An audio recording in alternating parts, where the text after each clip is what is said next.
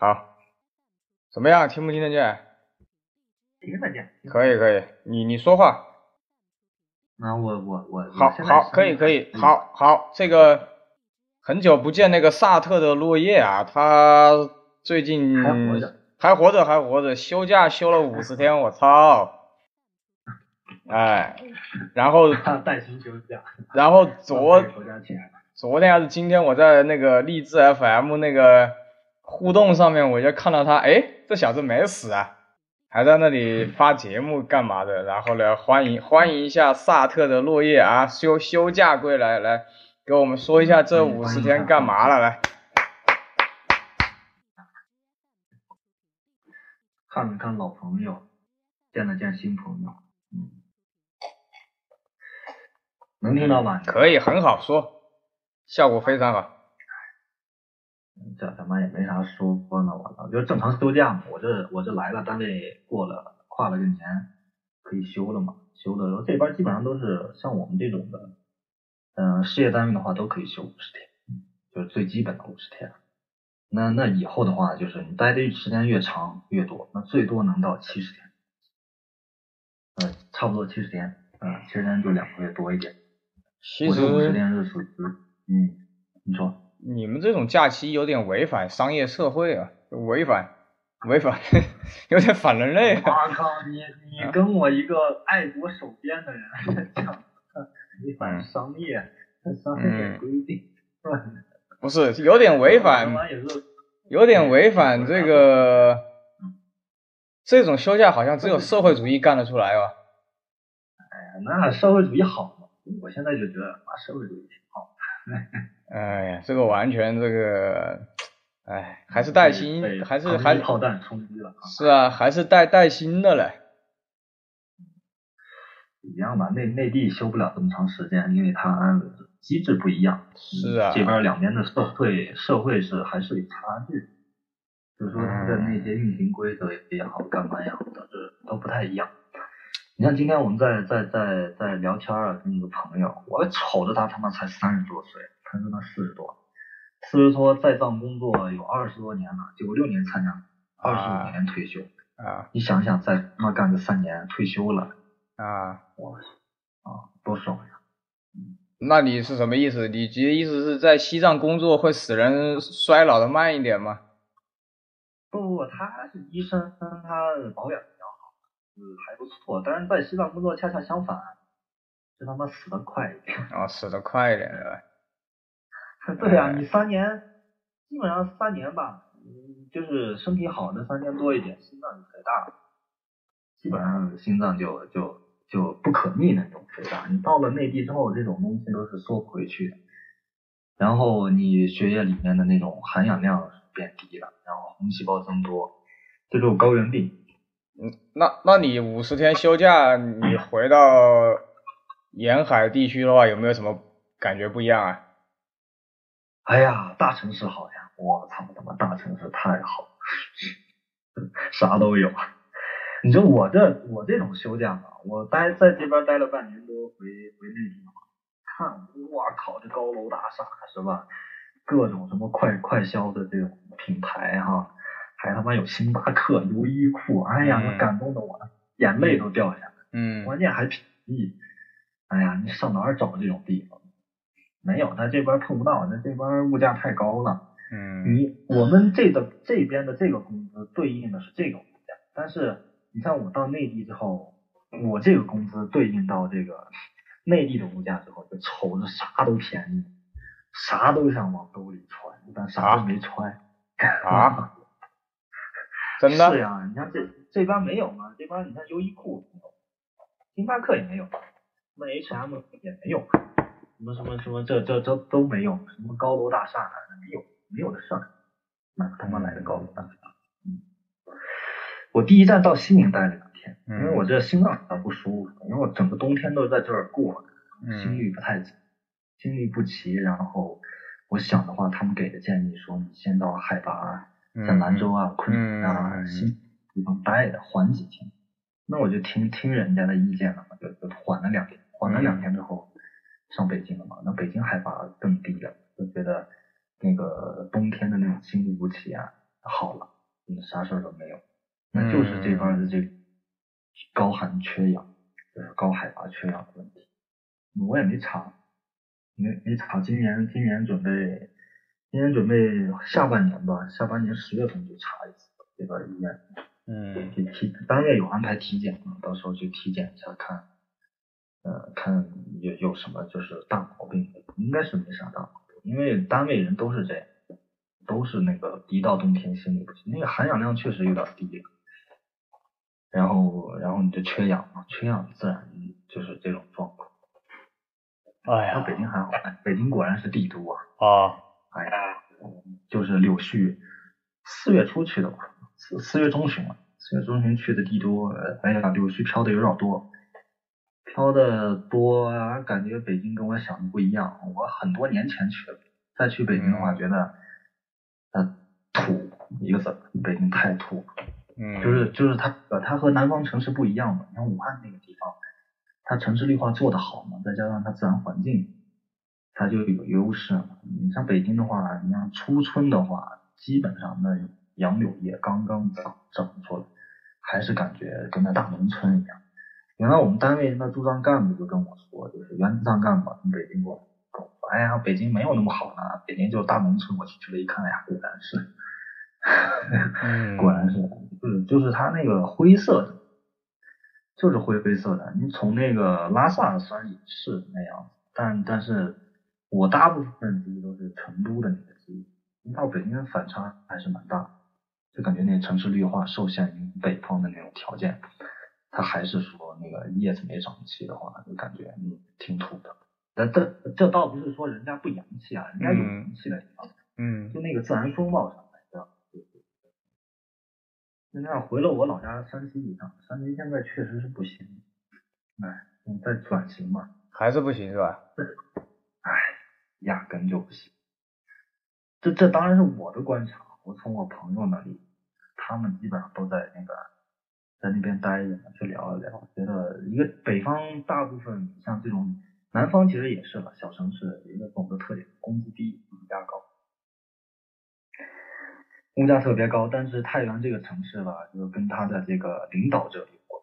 他领导者有印象的话，那那那个谁，那周浩嘛，拍过一个纪录片。嗯嗯，那个到处拆的市长嘛。大同市场。对对，后来这个大同市场调到太原当市长，他一上任就是开始就是基本上延续大同的那种模式，拆，各种拆，修桥补路，做这个。太原不是马上要通地铁了嘛？嗯，在在修地铁，我我没在市里转，基本上在那个太原，现在基本上往南嘛，说是要和那个传统的那个古城叫榆次古城，就是离太原挺近的一个地方。现在成搞搞这种两个榆次和太原一体化。你要有时间的话，你去榆次看一下，它那个古城还是保留了一点，它那个古城的规模还是比较大的，因为它在古代的话，它建制比较高。现在我们都讲叫平遥古城，牛逼嘛，是世界文化遗产。但是平遥古城的话，按照古代的来讲的话，它就是一个县县衙的那个规模，还是特别大。太原的话，那是属于州府，就比它大。那个榆次的话，还是建制上要比那个平遥要高。但是很可惜的就是榆次的古城拆了，嗯，拆了没剩多少。然后那个谁，太原的古城那城墙也都都拆的差不多了。所以平遥就是凸显出来。我上大学的那个地方叫新州，新州是当年那个就是平定的时候，就是呃大家普查文物普查的时候，那个古城还在。然后它在古代来讲是边防重镇，那个保留的在当时来讲保留的相当的好。但是坏就坏在那个新州那个地方啊，产煤。有了钱之后，他搞这种城市城市规划之后，就直接把城墙基本上都拆了。现在去新州看的话，就就只有几个城门楼，然后城里面有几个庙在海底，剩下全都都没，跟古城全，就特别可惜。不过山西来讲呢，也也某种程度上而言不可惜，因为留的东西太多。嗯，你随便你像晋北的一些城市，你走一走的话，基本上都是那种，那那都都是什么古代的那些东西，留的太多了，它可能就不太珍惜，不太珍惜，然后再加上城市。扩建的时候就把这些拆，嗯，整个来讲，山西在转型，说不靠煤的话，靠靠旅游，靠旅游的话，它又有一个问题，山西是古建筑，那那确实是多，但是它同质化也比较高。你基本上现在到到山西旅游的话，去看大院嘛，就原来那些明清的那些早期的银行家留下的宅子，你看了一个，你不太想看第二个，因为都雷同。啊，就乔家乔家大院是吧？对，乔家大院那个算不了什么，乔家大院、毛毛雨和那个整个那个山西大院，那王家大院才叫大，在那个介休，就靠近那个晋中盆地，再往再往南走，那个规模大，那规模大的最大的时候有四个故宫的，那你想它？哦。但现在拆了嘛，拆的就就就很少了，等于现在你去王家大院看的时候。那都已经拆过之后，但那也那也挺大啊。晋中盆地基本上榆次、祁县、平遥、太谷这几个县就集中了那个古代的那些晋商嘛，晋商盖的院，基本上都在那。但但是你看了一个就不想看另外一个，因为大家都搞得差不多，就就也也就没什么。我是好几年前去，后来没再去。我因为。那时候活动范围基本上都在晋北，像大同啊、忻州啊、朔州啊这些地。按照原来讲，这些都是边塞。嗯，这是和什么蛮族哈北原来原来叫北方叫什么北蛮哈，都和那个草原上的人对峙的一个地方。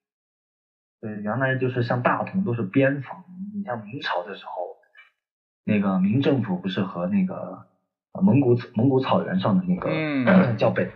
北元的后来化，就是元朝没落之后，不是还用鞑靼退到那个，对对对，那个地方互市，互市就大家互相做生意，就在那一片儿，啊，那那不是还修修什么城墙吗？那为什么明朝投那么多钱修那个大同那个城墙？那因为是边防上嘛，人家要过来抢你东西，要干嘛的？所以他就那个修的修的城墙就比较多了。现在去大同看的话，大同除了出名的那个叫。呃，云冈石窟哈，还有大同那个华严寺，那个那个比较有看头之外，它那城墙都是后来修的嘛，这这这这后来修的，也没啥。那夜景除了夜景比较不错之外，那那也也也就那样吧，我觉得。我们老家的话，虽然也是原来是做生意啊，但是嗯，不像晋中的那条线上的那些，呃，比如说平遥、太谷那些做生意做的更。就很少了，主要是产粮食，嗯，高粱，嗯，高粱的话用来酿那个，除了酿酒之外，就是做那个什么嘛，做那个醋嘛，对吧？你想不是现在你去厦门什么金门去旅游，不是有什么高粱酒，对吧？啊，那一样嘛，大家都是用高粱做的酒，只不过那个地方它盐碱地多，我们那个地方盐碱地多的话，它就都是用来做那个什么。做醋，因为你酸酸碱要平衡，嗯，做醋做的就比较多。现在呢，那地方是基本上都在做醋，但是也不行，就是你你本身你基建国内的基建搞得少了之后，嗯，做醋倒是还可以，但是你你原来的传统上的一些搞什么暖气片，搞什么煤呃蜂窝煤，还有搞什么那些水泥管，那都。都不行，那房子盖的少的时候，自然销量就就下降，然后物价又高，所以大家过得都还是挺苦逼的，特别特别苦苦逼。原来富士康还在那边嘛，现在富士康都基本上都搬走了，因为他可能觉得你这交通也不方便，人工成本又上来之后，他自然就搬了。富士康当年在的时候，山西可能有差不多有百分之三十的出口量是靠那个富士康拉动。现在人家都搬到搬到四川，搬到这个，主要是搬到河南，搬到那个郑州那个地方，这就没啥了。嗯，但但但你现在煤炭能卖不上价格，所以大家过都很苦，挺挺苦。嗯，好，然后去完山西了，唐山直接飞上海了嘛？嗯，上海我第一次去啊。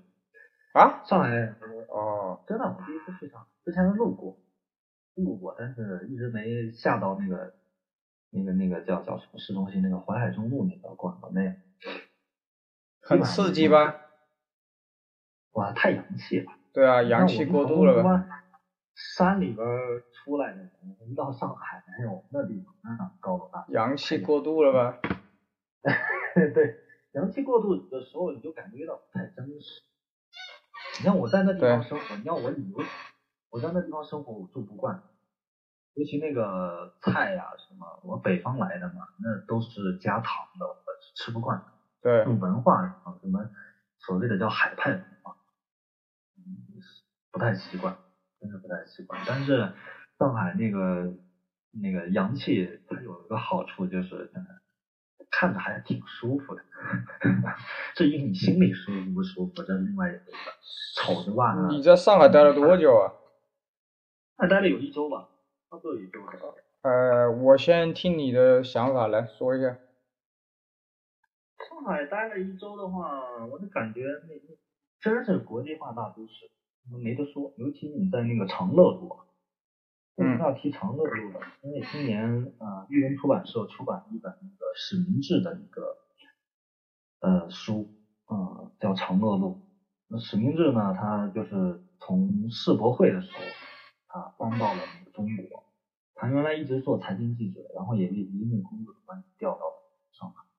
调到上海以后，他九十年代的时候来过中国，在中国出生在内江。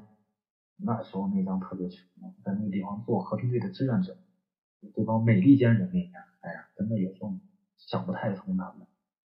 一个月他们当时大概是，我看何伟何伟他们资料是一个月大概一千多美金呢，六千块钱的那个标准，他们就到了那个四川去，主要是教书在那个。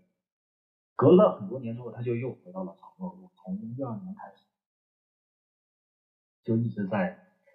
一零年还是一样，一零年就上海世博会是一零年开的，嗯，一零年还是，我我忘了，一零年吧，一零年的时候他就在上海待着，他主要住长乐路，他为什么住长乐路呢？我去了我才知道，那长乐路整个就是一个那个叫叫叫什么，就外国人集中的一个地方，街边的那些店呀，什么那个餐馆呀，基本上都是老外在那地方待的。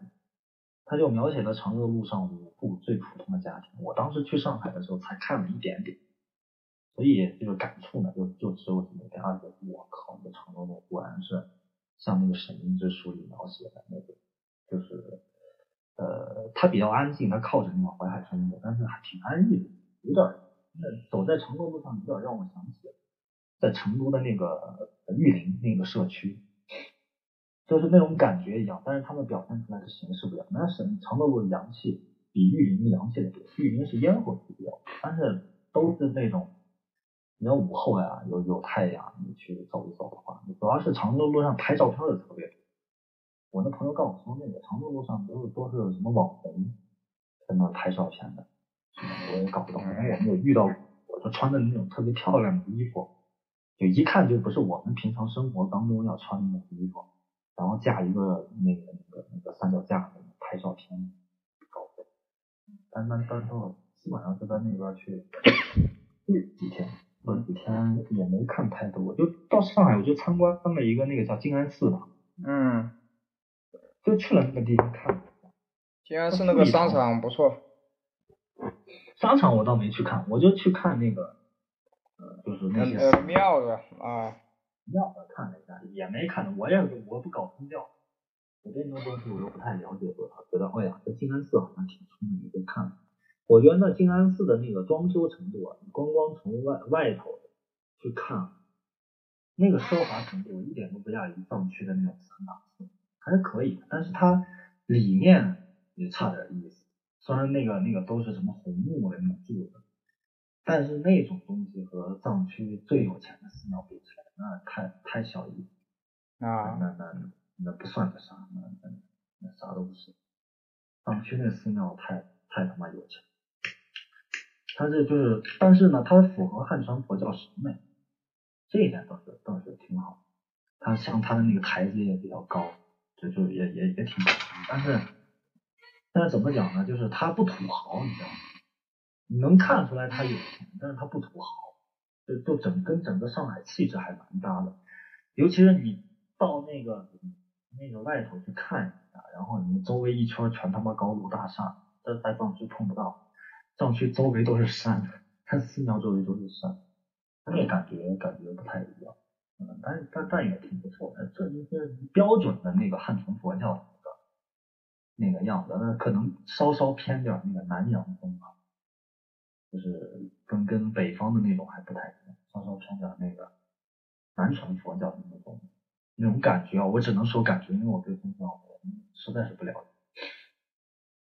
后来就整个就来回走路、吃饭、干嘛干嘛都一样嘛，各种各样的连锁店，大城市都变得差不多。北京有的，上海也有，上海也有的，北京也有。嗯，上海、北京有的，成都可能也也也差不多，都一样，就吃饭，然后坐坐。那种公共搭公共交通什么，那滴滴在这边倒是，我觉得在内地倒是太方便了。我原来感觉不到，在在在藏区待久的时候，发现，哎呀，内地的交通和拉萨相比的话，那拉萨是太烂，交通太烂。那地铁眼花缭乱的，你从飞机上下来，哎呀，一堆地铁。嗯，是 吧？最大的感。就有点像刘老毛进大观园啊，我们这种就刘老。我我每我我我每隔一两年，差不多一年去一次吧，我就感觉变化挺大的。上海，你去上海还是新加坡？上海是吧？去年四月份去的。啊，去年四月份。哦，我基本上一两年去一次吧，有的时候一年去两次吧，可能。啊啊啊！你你不觉得挺洋气的？是这样子啊，不是说洋不洋气，它是，嗯，在硬件上面啊，我觉得还是，呃，跟新加坡还是有点差距，呃，大部分大部分已经追上了新加坡在硬件方面。你看它包括，你看，你看国内一二线城市的这种便捷程度，呃，我觉得已经相当可以，啊，我自己感觉相当相当可以。嗯，可能这是我的感受。我觉得上那个什么二十四小时便利店、地铁，哎呀，我们我们在山上待久了吧，有点生疏了。我到北京的时候，我都不会坐公交车了，真的，我不夸，不会坐公交车。不是说因为我平常就打，不是那个样，是我到北京的时候，他那个公交车是按里程收费。啊。我有个困惑，比如说。我做的是，我是两，就是超出他那个里程，我是先交那个前一个里程的钱，过了那个里程，我再把钱补上，还是说我一次性我自己看了我多少里程，然后我就就交那个钱就行，我就不知道嘛，我就问人家那个，问人家那个便利店的那个阿姨，我说这个公交车咋坐啊？人家说，哎，你多少里程交多少钱就行。后来我那北京的朋友，交什么那个钱？你交一块钱就行。真不会。但是你发现一个问题没有啊？我也特别不喜欢北方城市，不光是它治理问题，包括交通。你看，在上海、广州坐地铁啊、坐公交啊都很方便。嗯。在北京他妈的出个门简直要吐血。我我有两年没去广，哎，我一六年、一五年去的北京吧？一六年、一五年还是不方便。除了他妈滴滴之外，它很多地方单行呢。有地铁。我，你有没有想过一个问题？它很多地铁太老，连他妈电梯都没有。我没，我是没坐过北京。啊，你没发现北京很多地铁是八十年代、九十年代修的，根本没有电梯。不知道，因为因为我住的那个地方啊，周围附近没地铁站。这个就比较恼火。上海跟广州这点比较好，它基本上该有电梯的地方都有电梯，然后它单行也比较少嘛，你好过街。我操，在北京你想过个街，跟你难死了。像我们这种膝盖不好的，还要爬他妈的天桥。他，所以这就是我很不喜欢北方城市的原因。不是，那你还没去过哪？没去西宁呢，我说你没有没有把你给晕了。没有没有，西宁没去。听到那城的呀，哎呀，我那我算是见识了。我看地图导航，我不知道是我自己的问题还是咋，根本就不管用。你你看见在那儿，你你下个地下通道，你一走出来就不知道在哪。所以北方这些领导还是从根本上还是有问题，你知道吧？这个经济经济决定一切，这个，因为我前段时间又把那个习仲勋的那个纪录片又看了一遍，你知道吧？你你真是社会主义的好男儿。我不不不，我觉得很有很有那个，因为他当时出的时候好像好几年前吧，因为我家有一本那个习仲勋推荐的一本书，是唐朝的李志明李李世民要别人写的，叫《群书治要》。这本书唐朝灭亡之后，就还好被被日本人带到日本去了，我们还得感谢小日本。一直到民国的时候，这本书才清朝末年吧，还是民国才被日本人送回来。啊，然后那本书呢，习仲勋特别喜欢。然后我前两天又听了一个关于习近平七年知青的一个讲座，很不容易。我觉得习近平能在最苦的地方做七年，那那确实不容易，真的。对，他他。你先不谈大时代，就是说毛毛泽东放了放了他们家一马，呃，其实说要搞死也真的可以搞死，对吧？莫莫莫莫须有的罪名很正常。但是你要想啊，习近平是大概有好多年是见不到习仲勋的，因为习仲勋被关了牛棚嘛，打倒了，他大概有好多年见不到习仲勋。呃，最苦的地方。然后每天要被那个蚂蟥咬吧，就是像那种，就是那种虫子咬，咬到最后，咬到最后自己就免疫了。然后七年时间自己带书去看，包括他的姐姐跟他寄书，包括他跟别人换书，呃，七年的时间就让他建立了自己的人生观嘛，然后当了村官呐什么的，就是很不容易。然后。后来他他老爹不是去文革以后，文革以后他老爹去抓的广东嘛，广东那个时候很多人逃到香港去嘛，其实归根结底就是穷，人要吃饭，然后他去后来去去福建嘛，包括习仲勋后来晚年一直在深圳吧，所以哦是在没在北京啊？没有没有，习仲勋后来退了之后一直在深圳，哦，这个我就不太清楚。所以你们这些党党内人都不研究党史的，你们？不是，我们有自己研究的东西。哎，然后，然后就是说，真的是靠近港澳台、靠近这些地方的人呐，他真的是脑子活一些。但是归根结底还是还是人吃饭，还是人要吃饭的欲望。就是你看北方为什么落后啊？他其实他其实有的时候就是没有到那一步。他没有到那个自己揭不开锅吃不了饭的时候了，然后呢，又没有一个邻居来刺激你，对吧？你有香港，有台湾，有这些地方来刺激你，他又没有。所以我觉得武汉，你不要说武汉好，武汉其实是中国最大的县城，我觉得 特别的脏，特别的脏。这两年好一点。啊。比比南昌要脏，我去南昌，南昌我就发现南昌比武汉干净。南昌啊，我对南昌印象都不是。啊不，你至少比较干净。你如果待长时间，你一比你就知道。哦。它至少比武汉走到街上去要干净点。啊啊啊啊！就是是是。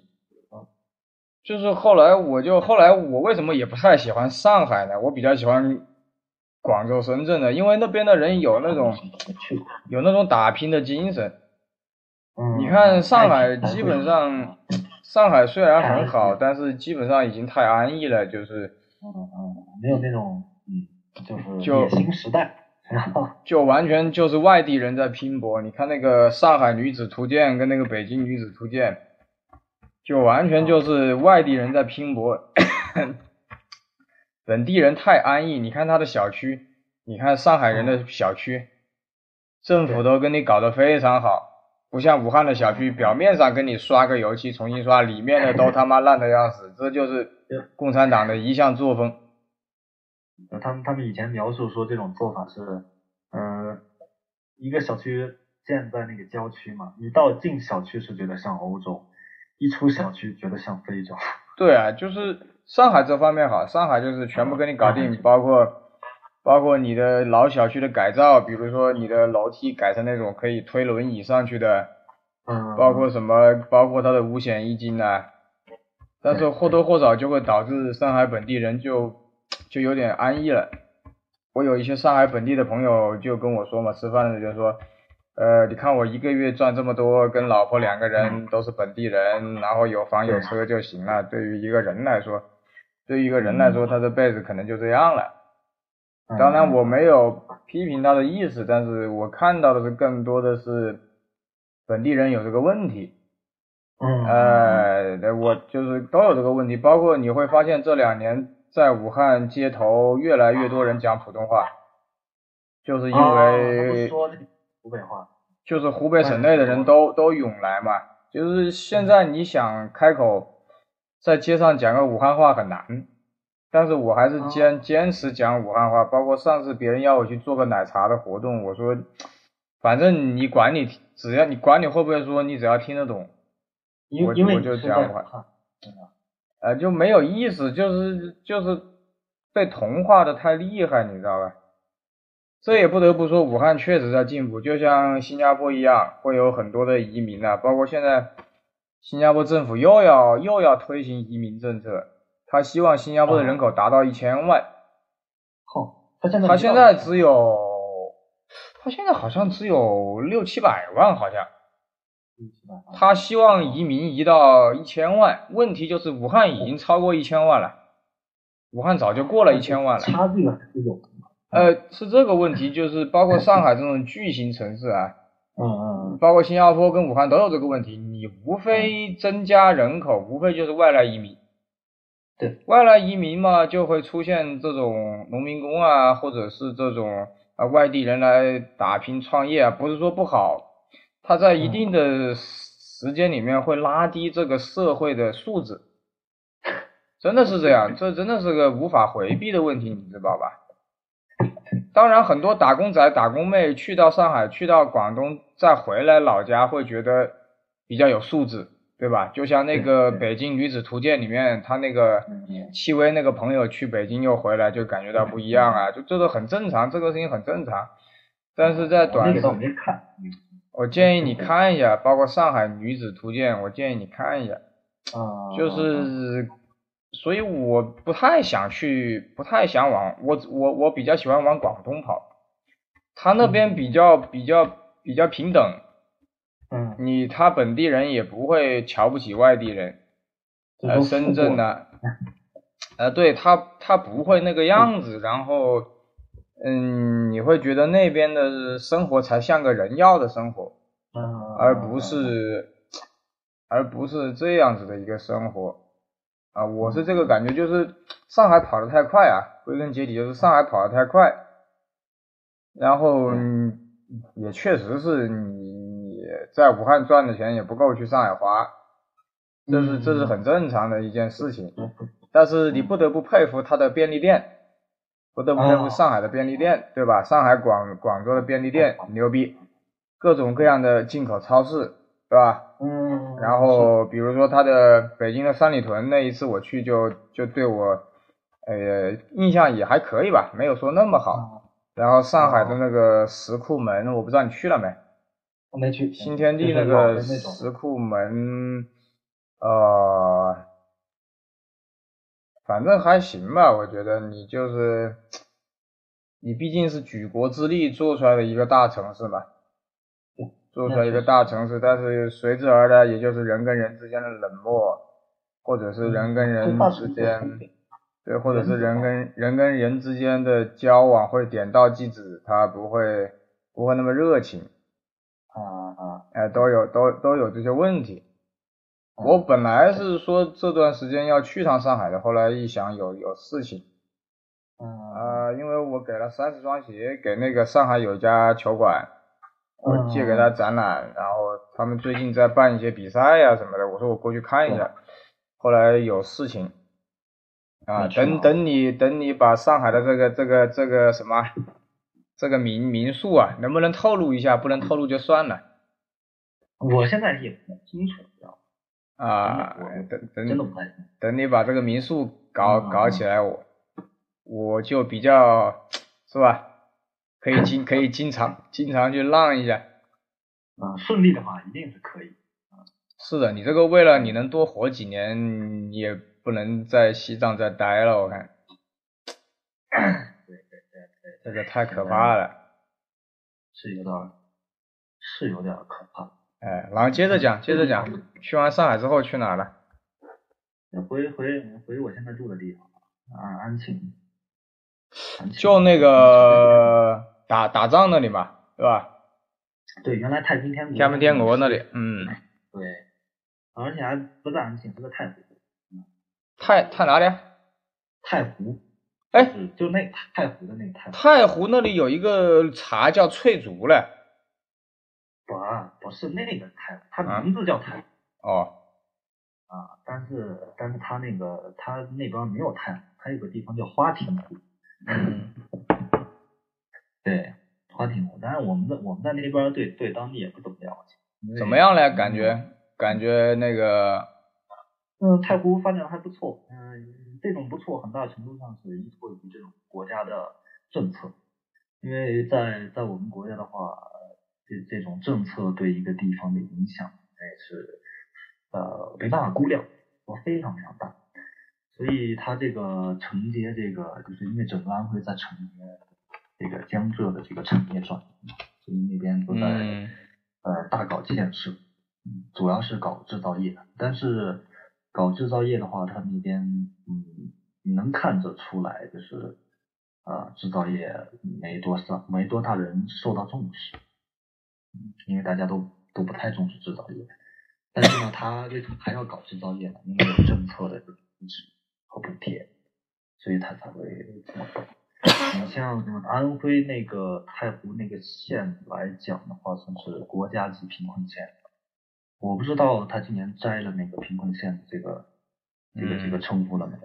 呃，这样一个国家级的贫困县，我觉得总体的这个就是到这个县城去看的话，嗯，比拉萨还要强啊，就这样，嗯，就是拉萨是作为整个一个自治区的一个行政中心，那太湖县只是。整个安徽就是算是比较贫困的大别山区的一个一个县，但是还是说白了还是有差距，有差距没有办法去去弥补，这压根没办法去补上来，没办法，因为条件这边条件确实太差。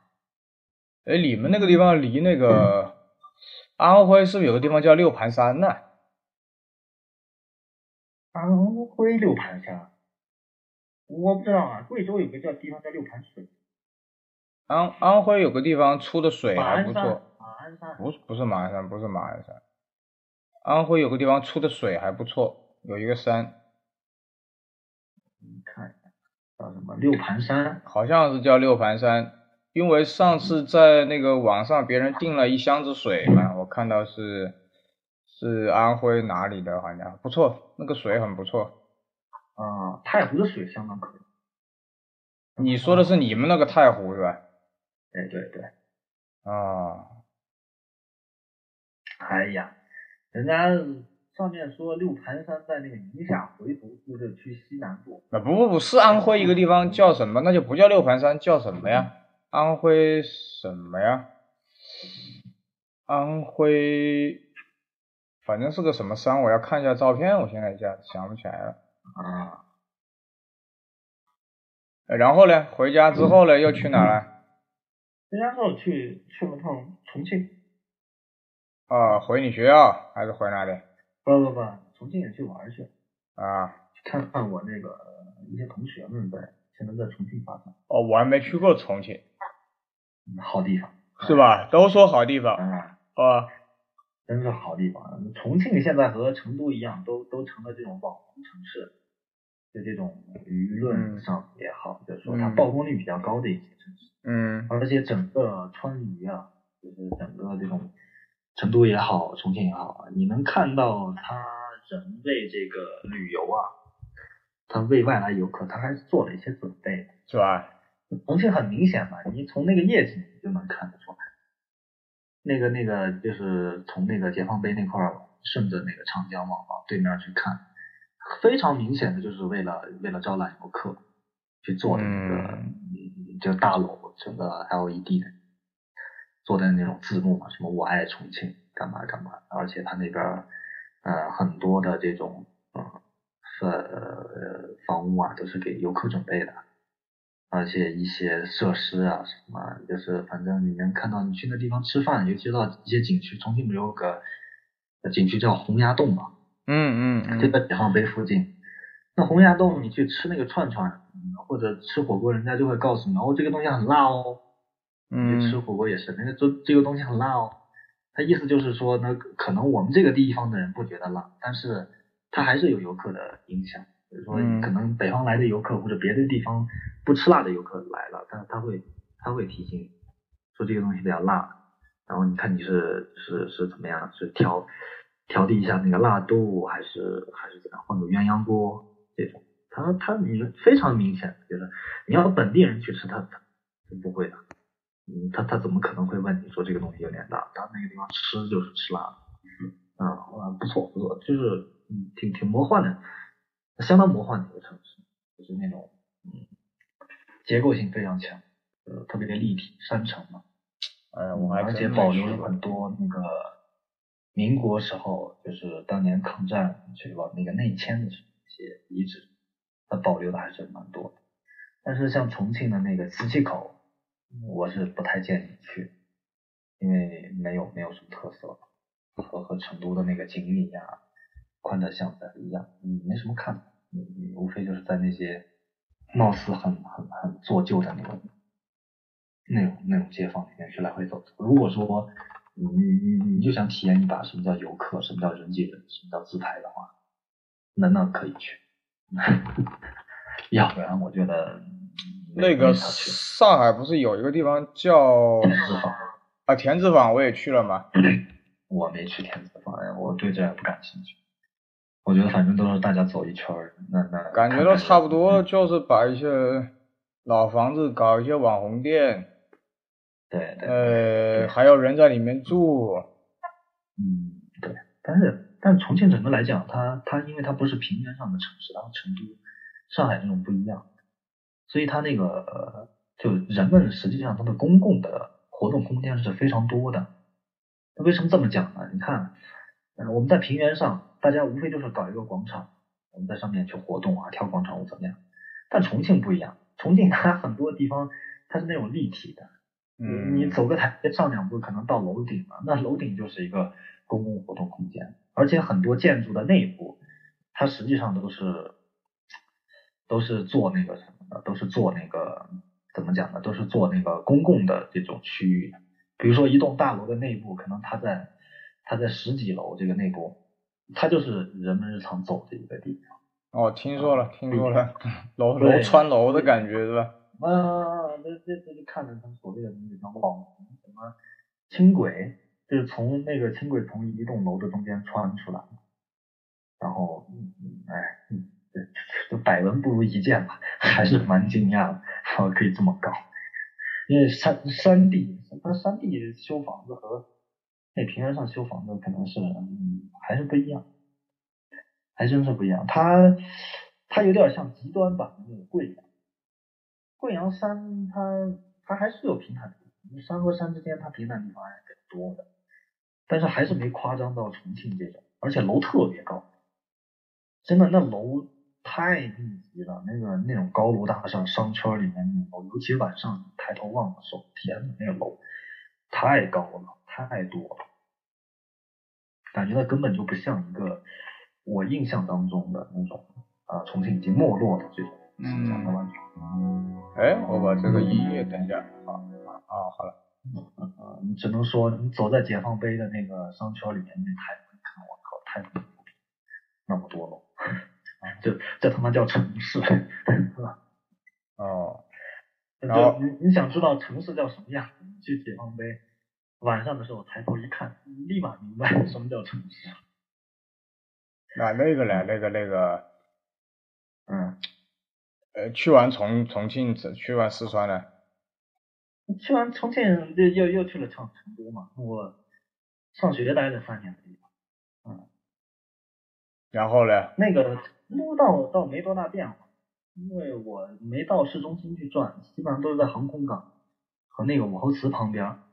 武侯祠旁边就在我们学校里边，那个变化倒不大。学校的变化相对于外头来讲，它还是特别缓慢。因为体制的话，这种属于体制内的一些东西，它转转转变的这个嗯。这种灵活活度太小，那反而外头它变得挺多的。嗯，比如说那个外外头那个商铺可能就换了一个样子，甚至原来这个是火锅店，现在可能改成药店。那个航空港的话，那个我对我对航空港不太熟，所以那边那边只能说是那是符合一个就是重庆人对于耍的一呃就是成都人对于耍的一个。但是当然也没啥特色，因为现在大家夏天一到就是吃小龙虾嘛，啊，成都呢可能多了一个串串，就就这两样东西，因为正好赶上快世界杯嘛，所以各个那个夜市大排档开始为这个东西做准备，嗯，然后呢？特色，就是一个就是一个大学城。去去完那个嘞去完那个嘞，那我就回来了呗，可能去从上海出来还去了一趟苏州。苏州、杭州逛。哦，杭州你有什么感受嘞？太限定了，那是属于支付宝的天下，哎，特别潮。杭州我感觉比苏州还要潮湿程度还要上一个。莫名其妙，我很不喜欢杭杭州。嗯，杭州人人太多了，因为我五一去的，准备想看看西湖，因为我之前去看过一次，是冬天看，我想夏天去看。结果走到西湖边就没没没没往里面走，走不进去了，人太他妈的多了，排队坐那个就是西湖的那个游船啊，那他妈都不知道排到多好，看算了，回去回去吹空调嘛。啊，天呐，就是人挤人啊！但是它支付的那个便捷程度呢，上面来说，嗯，没得说，这个太便捷，非常非常便捷。嗯，整个苏州、杭州、上海便捷程度。非常夸张，可能在拉萨是想象不到的那种夸张，你你必须实地感受到了，你才能能能能去能能有切身的那种体会。苏州要好得多，因为苏州人流量相对于杭州来讲要要少一点。苏州也是在我看来是一个发展中的城市。苏州我好多年没去。啊，我我我去苏州就就去了一个哪？就去了一个苏州市的那个博物馆，被李明设计。啊，挺空旷的，然后我也不学建筑，看半天也没看懂，然后 就顺着那个路线游了一圈出来，但但是但是挺不错的，那个意境营造的特别棒，非常非常棒。但是再加上因为也是我去的时候也是周六周日，苏州也是一座非常典型，苏州杭州都是非常典型的旅游城市，嗯，非非非常非常典型旅游城，嗯，那重庆、成都可能跟他们比起来，我觉得。还差点意思啊，但但是他们都是一种类型，都是外来的游客，非常非常多，嗯，特别特别多。但反而我原来觉得，我回到拉萨之后，这两天坐那个出租车嘛，有时候跟出租车司机聊天，我以为现在应该到那个慢慢到那个拉萨的旺季，嗯，但实际上不是，他们明显的一个说法就是今年游客特别少，我也不知道为什么，我问他们，他们也说不上来为什么。嗯，就游客变少。嗯，行啊行啊，OK，先先聊这么多，看一下聊了多久。等一会儿啊。一个小时。差不多，行行行，OK，五十分钟了，OK，那我就先保存了啊。好。